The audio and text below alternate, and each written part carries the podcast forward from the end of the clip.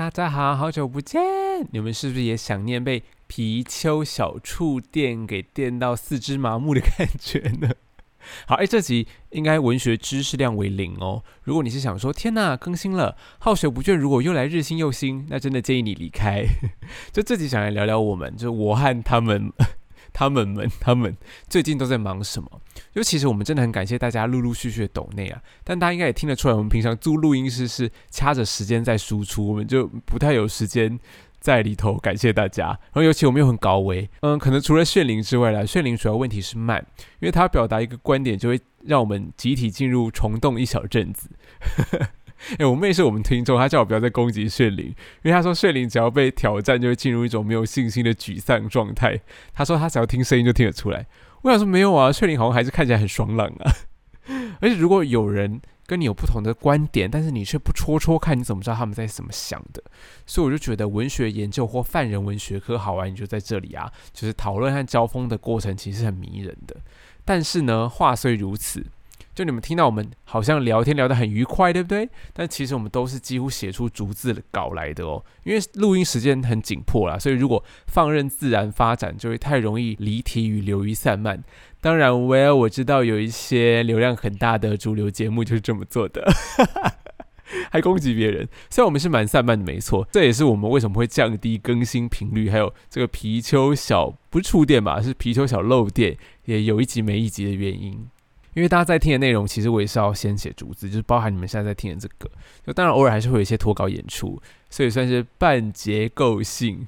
不过呢，loading 算是蛮大的，因为我们要读文本之后要打稿子等等，而且最近真的很忙。而且我等下会交代一下我们忙什么，然后预告接下来安排的节目。首先还是要感谢斗内的干爹干妈，就你们让我们现在可以打平录音室的开销之余，也终于可以发放车马费，但这超低的，啊储值一下就没了。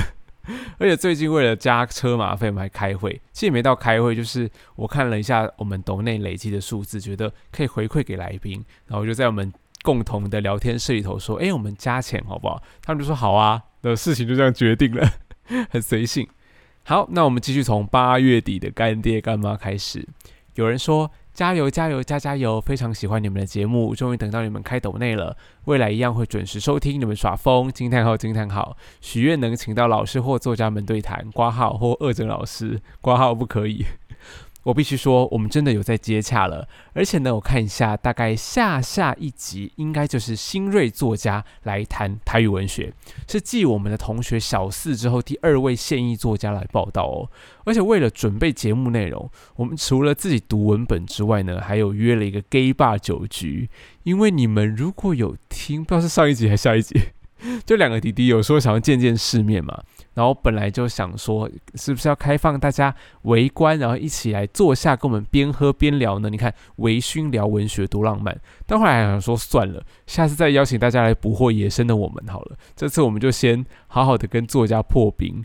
如果下次要聊的话，我们可能会裸聊哦。至于为什么的话呢，应该是要听下一集的节目就知道了。下礼拜的节目再来。桑福捞瓦说：“耶，终于等到你们开抖内啦！不常开 F 一，所以姗姗来迟了。非常谢谢你们做这个节目聊这些话题，好几集都反复听了好几次。不只是关于台湾文学上的讨论，彼此之间的闲聊也很有趣。And 好喜欢晨晨，对于晨晨从来宾变成常驻主持人感到很开心。虽然是很微薄的一些小心意，但还是希望能稍。”稍成为你们的力量，再次感谢。为什么只专注对晨晨告白啊？好了，我也觉得晨晨到后来能够加入主持行列很开心，因为他其实打工很忙，有时候我们录音的时间会占掉他打工，而且尤其我又很想要赶快搭高铁回家，他就要特别去雕刻，所以我也很感谢他。虽然他加入后，本节目的猥亵指数陡增。但是看在他颜值高、讲话又有料的份上呢，就不跟他计较。还有一位普通阿姨在九月一号呢，给我们三二四元，谢谢阿姨。海盐焦糖味雷秋说很喜欢你们，那我是不是也要像阿妹一样说我也爱你们？后面的朋友，好一个抖内一千块的空白名，他名字没填。他说给你们喜欢的酷东西，要一直当台文界的明灯哦。好，我们尽量如同星空般璀璨。然后有一位纽约甄嬛粉他强调他是理科生。他说很喜欢你们制作的内容，在几乎没有人可以讨论台湾文学的海外，觉得是倍感亲切。最近不是有很多人跳出来说，现在小学课本竟然没有孙中山还是某某某吗？我就觉得很奇怪啊！你吃台湾米，喝台湾水，结果你也没读多少台湾文学，知道多少台湾历史人物。你怎么不觉得奇怪呢？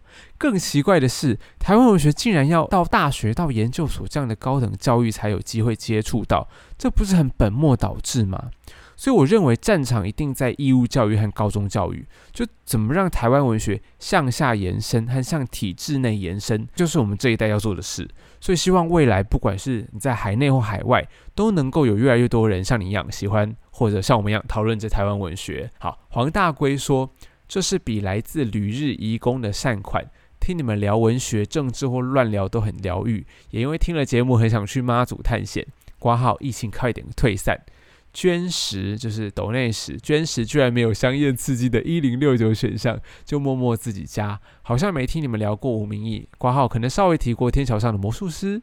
若各位有余裕，希望能听贵节目聊他的作品。褒贬都可哦，你们聊我都爱听啦，请务必让节目长长久久。挂号想情了，哦，好好哦，哦，我等一下也会说，其实我这时候早就人应该要在日本国，也就是东瀛，也就是扶桑国了，你们知道吗？结果你已经在了，我还我还在台湾，我好羡慕。马祖可以去啊，就本来要戳鼻孔，但是现在只要带小黄卡，然后有打第一季就不用了。然后你写妈祖，我觉得这也很可以聊，因为妈祖的确本来就叫妈祖，因为相传妈祖也就是林默娘本人吼，她的尸身漂流到哪里呢？没错，exactly 就是今天的马祖南干岛的马马港天后宫，就据说埋葬着妈祖的真身哦，算金身吗？但我就想说，真的假的？开棺验尸啊，有种的话。然后我朋友可能为了还家，就说：“哎呀，可能只是衣冠冢。”但是妙方和长辈当然就不这么认为了，他就坚持说，就是妈祖娘娘的尸身在我们这边，但是也不可能让你真的开棺验尸，所以我们就嗯，姑且姑妄听之，姑且相信好了。而且你看，我们这种小地方有这种大人物，虽然只是尸体。也是因为这样啦，所以马港以前就叫妈祖村，因为妈祖在我们这嘛。那它从一个村民渐渐扩大指称，现在就变成全列岛就叫马祖。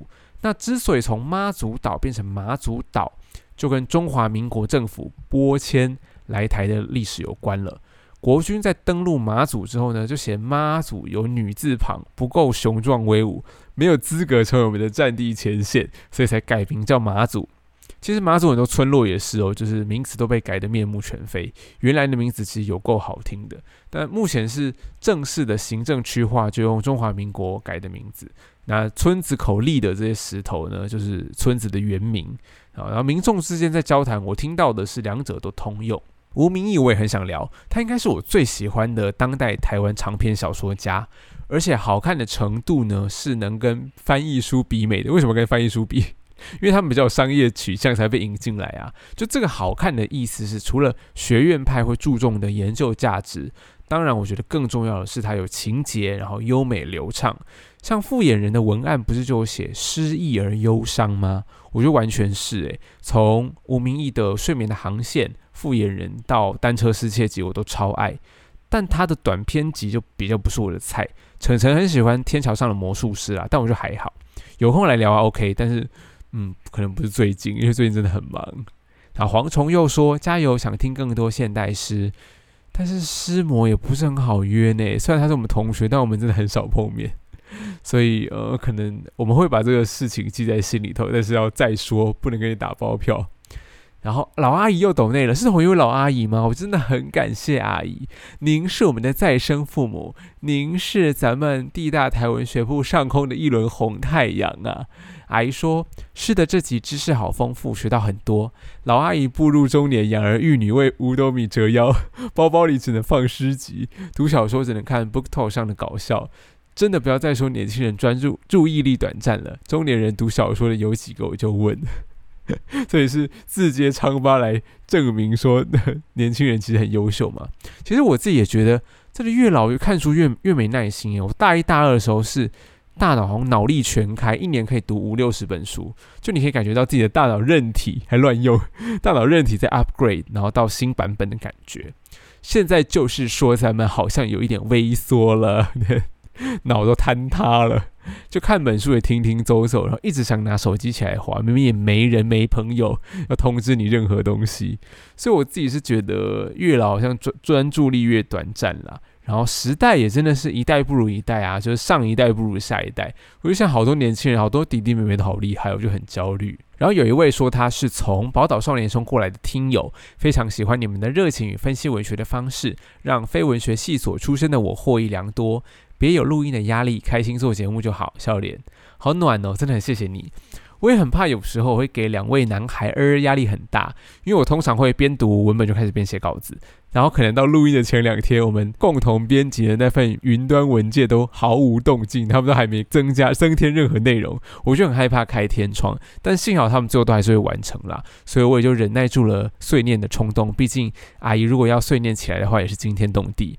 而且一起合作，感恩的心才能感谢有你以及长长久久嘛。那他们也担待我很多东西。小杨说非常棒，谢谢小杨。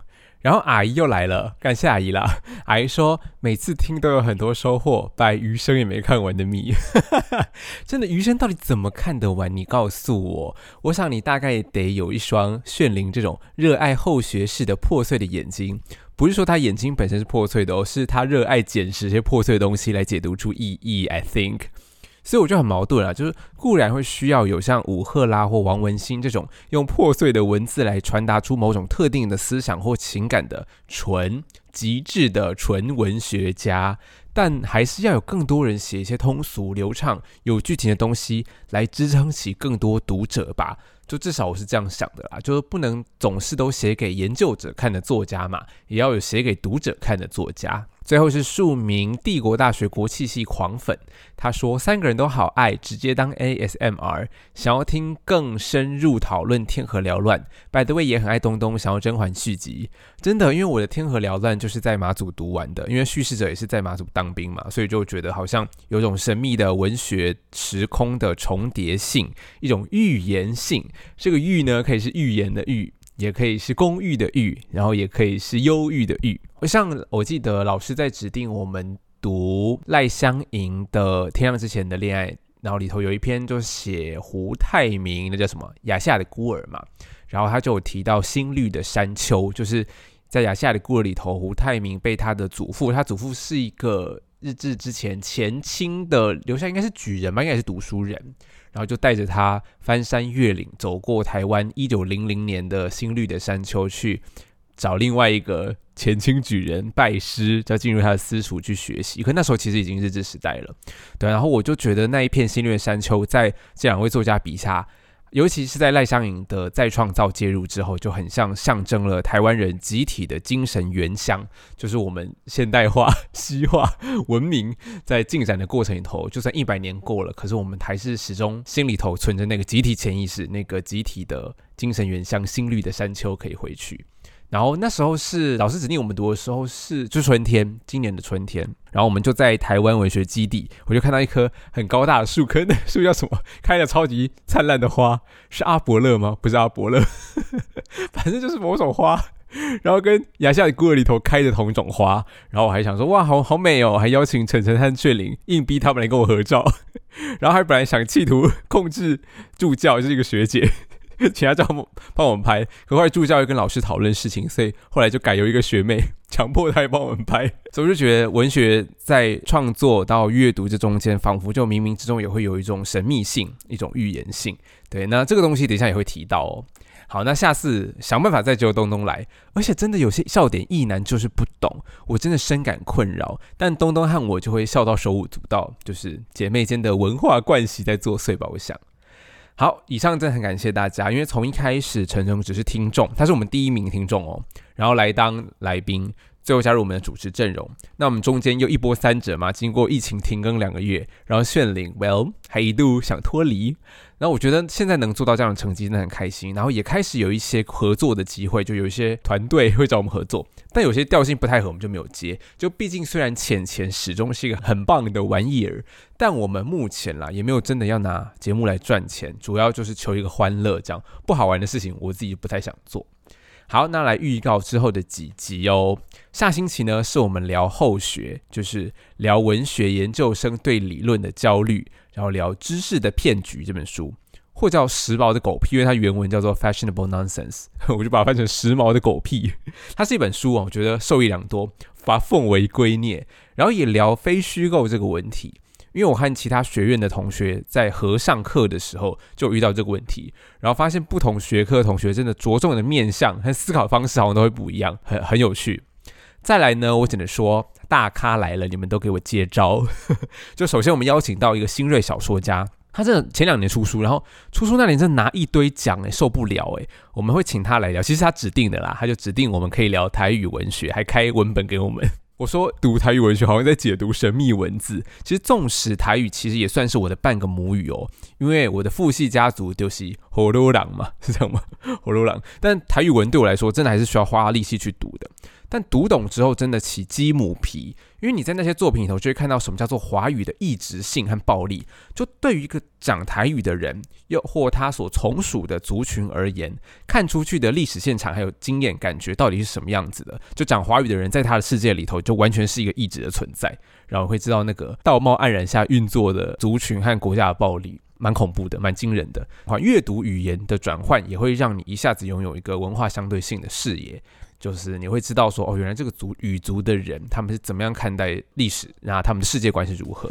那当然我也会偷渡一点当代马祖话文学创作，只是我可能念得很烂，还要再练一下。再接着呢，是本学部非常荣幸的能够共襄盛举，是文协百年的纪念活动。就大家都知道，在刚刚好一百年前，一九二一年的十月十七号是台湾文化协会成立的日子。那它重要在哪里呢？你们你们知道那一群人呢？可以说是台湾第一代受到现代化教育哦，培育出来的知识分子。在日本殖民者给他们日文，想要同化他们变成霓虹镜日本人，但是他们偏偏不听话。当然也是有一些你知道听话的合作的人，但是呢，这群台湾文化协会的人基本上是不听话的。他们反而拿着日文当做武器来跟世界的先进思想接轨，因为日文大家知道翻译能量很大，从那时代就很大哦。就拿着日文来帮自己现代化，所以日本人想要他们同化，想要让他们日本化，可是台湾人偏不，我就是拿着日文去现代化。对，而且更厉害的是，他们还以子之矛攻子之盾，拿着日文衔接所衔接的现代化知识来反驳你日本的殖民统治。比如说，要求在台湾这个殖民地设置台湾议会，也就是耳熟能详而且波澜壮阔的台湾议会设置请愿运动。虽然在政治上面，这个运动直到日本开战，甚至到日本中战结束殖民统治之前是没有成功的，功败垂成。但是在文化上面，台湾文化协会会如其名，却做到了非常多事情。比方说办报纸、写文章，然后又怕台湾人读不懂，还巡回去讲报，然后还放电影哦，映画嘛。然后准备一个辨识，就是讲解电影的人，想要来启迪明智。那当时台湾人其实参加也很踊跃哦，人山人海的。那最近不是刚好有黄土水先生的台湾维纳斯甘露水这个呃塑像吗？还雕像重见天日？我觉得这也是一个预言性诶，这是非常鸡皮疙瘩的巧合。甘露水本身就是在一九二一年，刚刚好一百年前入选地展，就是帝国美术展览会，等于是说殖民地生成的美术家有实力可以攻回日本本土的地步哦。但之后，随着黄土水先生在一九三零年代过世，然后战后这个甘露水现在好像随便被放在哪个火车站，我忘了，然后还被人泼墨汁，所以就算现在很努力的修复，它都还是有阴影色泽在上面。但是曲曲折折了一百年，这甘露水台湾维纳斯又重新出现在台湾人面前，我就觉得太神奇了，就仿佛隐喻了台湾人这一百年之来的集体之梦。一百年之来，一百年来的集体之梦。那那集我们会聊一聊，到底台湾文化协会有哪些人？那他们曾经带给台湾人什么样的养分？再来呢，又是一位大咖，算是一个大学长啦。他也是台湾文学系所出身。那有一段时间，他也很积极在发表论文，因为我刚好好像就为了去找文献吧，就刚好有翻那几集的刊物这样。不过现在他已经完全投身在政治活动了，是政坛的一员。他对台湾文学体制是有批评的。那我当然会很好奇的是，说什么让他决定离开学界，转而投身政治？那再来是这个对台湾台文界的批评，具体来说是什么？就不知道那集会录的很尴尬，因为对我们这些还在学的小朋友们，他可能 I don't know 会讲一些我们老师的一些维词，我还不确定啦，不知道到底学长会讲什么，但是也很期待他会给我们一些震撼吧，不同的观点或启发我们这样子。总之就硬着头皮录录看。那再之后呢？你看我们哇，节目真的是高瞻远瞩，已经安排了好几个礼拜。我们会谈台湾古典文学，一个叫做花花世界生的人，花生花花世界生，他是罗秀慧，他是出生在清领时代的台湾哦。你看我们目前还没有接触过清领台湾的文学和作家吧？顶多伸展到日志的一点点，就已经进入我们的极限了。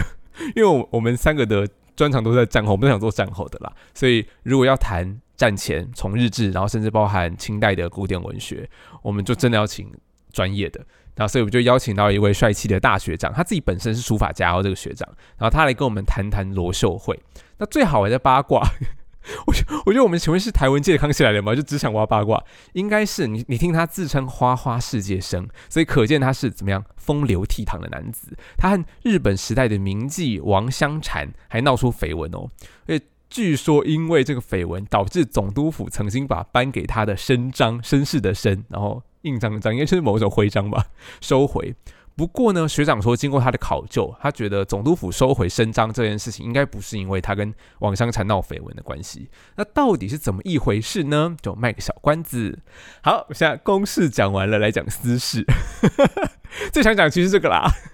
咱们就是说，就我这学期呢，本来应该要已经到京都大学了，就是这个西尊，就是日本的前京都帝国大学，A.K.A 第二名的高等学府，然后在日本仅次于东京大学。诶，它跟东京大学的学风是完全不同的哦。就东京大学出来的人都会到日本政府去工作嘛，就是很官僚，然后很正式严谨啊。对，但是京都大学，如果你们可以去查京都大学的卒业式，就毕业典礼，就上面学生全体都会装扮成 不同的人物和造型，以这样的身份去跟校长拿毕业证书。所以就比起来，京大是迥异于东大，然后是比较强调自由的学风。显然我是比较喜欢自由的学风，胜过官僚的体制嘛。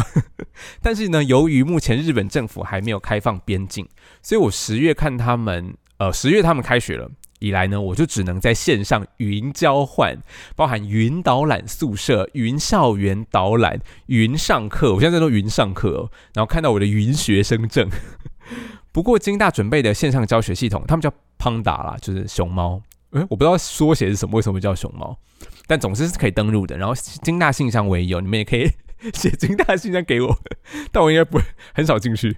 而且他们规定研究生一学期要选四门课，哎，我在台湾都没有一次选过这么多课，也没有一学期修过四门课，哎，而且全部都是日文呐，然后读本是有日文有英文。我觉得真的很为难我这只土生土长的台湾土鸡耶！就上课我完全 zen zen wagara nakata，听不懂听阿伯挑妹白妈祖话，顺便来来一句，只能寄生在老师的 PPT 头为生，因为 PPT 就会有汉字嘛。然后下课我会试图读读本，就那些文本，我真的是哇语言的障壁耶！我现在形同什么？就是文盲哎。同时，我就读怎么样？两间前帝国大学也可以说是同时就读两间世界级的顶尖大学。就算我怎么样，有一些堪称冰雪聪明，但是也是应付不来。我只能这么说。然后本来以为，呃，九月底他们选完首相入境的曙光乍现，因为前首相叫什么菅义伟嘛，他就留下一些伏笔，说会开始检讨留学生的入境政策。但是呢，换完首相之后，新首相岸田文雄就再也没有提过留学生的事，因为交换学生其实在日文叫交换留学，所以也算是留学的一部分。然后呢，就有人提醒，因为我加入一个赖群组的自救会，大家都是准备去念语言学校或者去留学的，结果都法入境啊，就只能在上面互相吐苦水。就有人台湾人提醒说，呃，日本十月底还要国会选举，所以在那之前恐怕他们也不敢轻举妄动，所以我们我们被困在台岛的也就凶多吉少。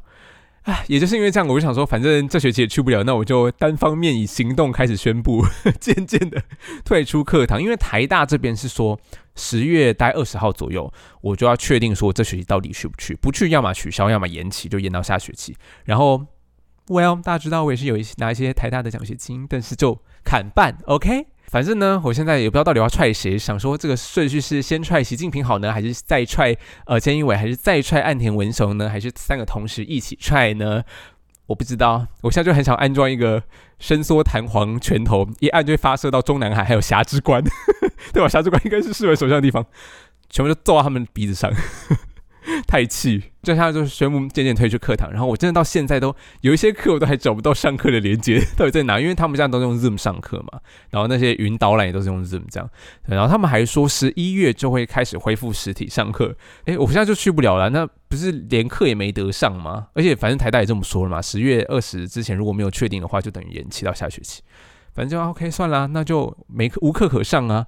而且我想说，我现在在台湾其实也有论文在身。你们以为我很闲呐？我说日本人，就，不是不是你们是日本人。你们以为我很闲呐？啊，可以专注读你们的文本啊。然后这学期选的课我也想好好的上啊。所以蜡烛两头烧，我真的打妹。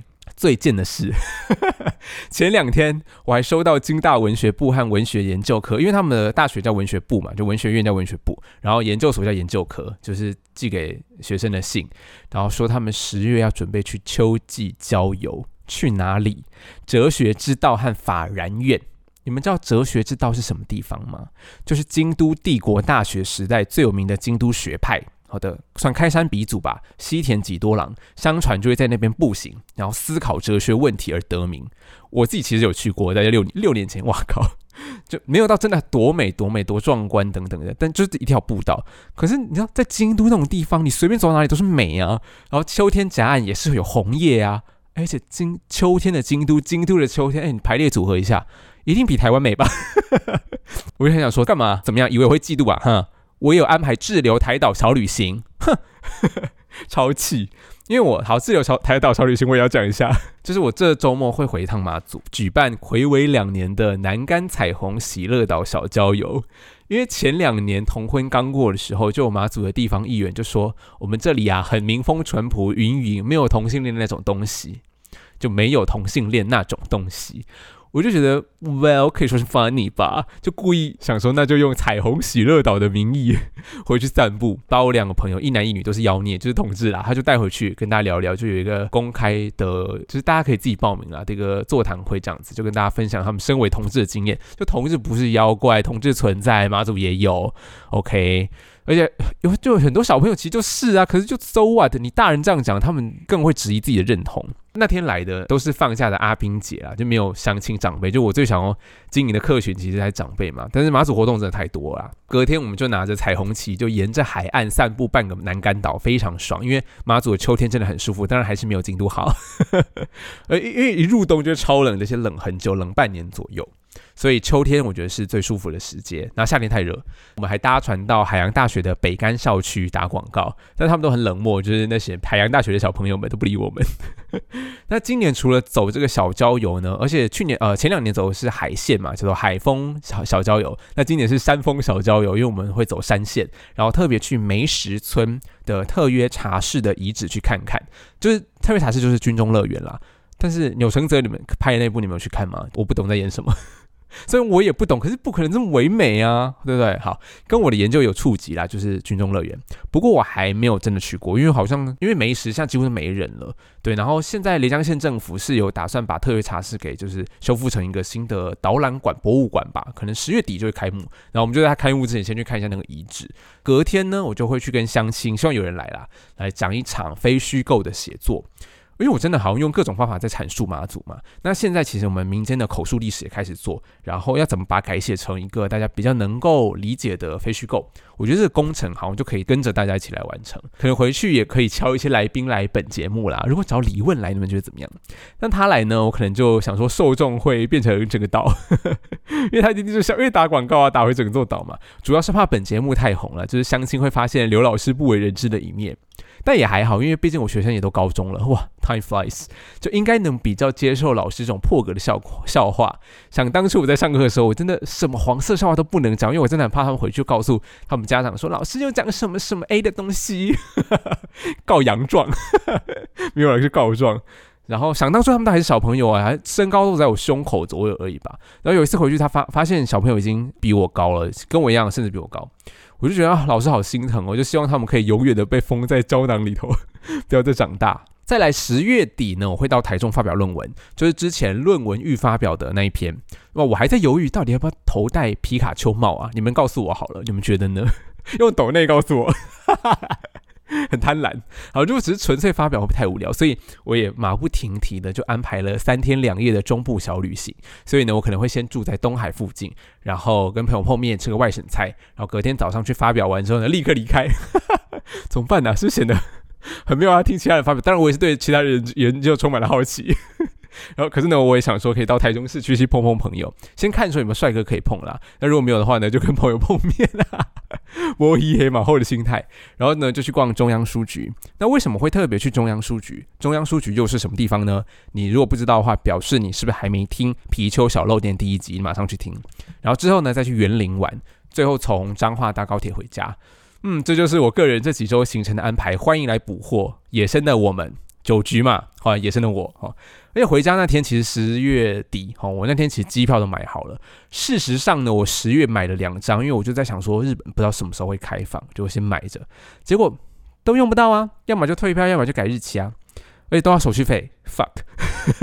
本来以为就能出国能出国，最后都不行，就算了也没关系啊，就顺应着生命的河流吧，就待在台湾还是能够尽量把该做的事情做好嘛。虽然我最近也没在写论文，好害怕哦，想出国就没有后顾之忧。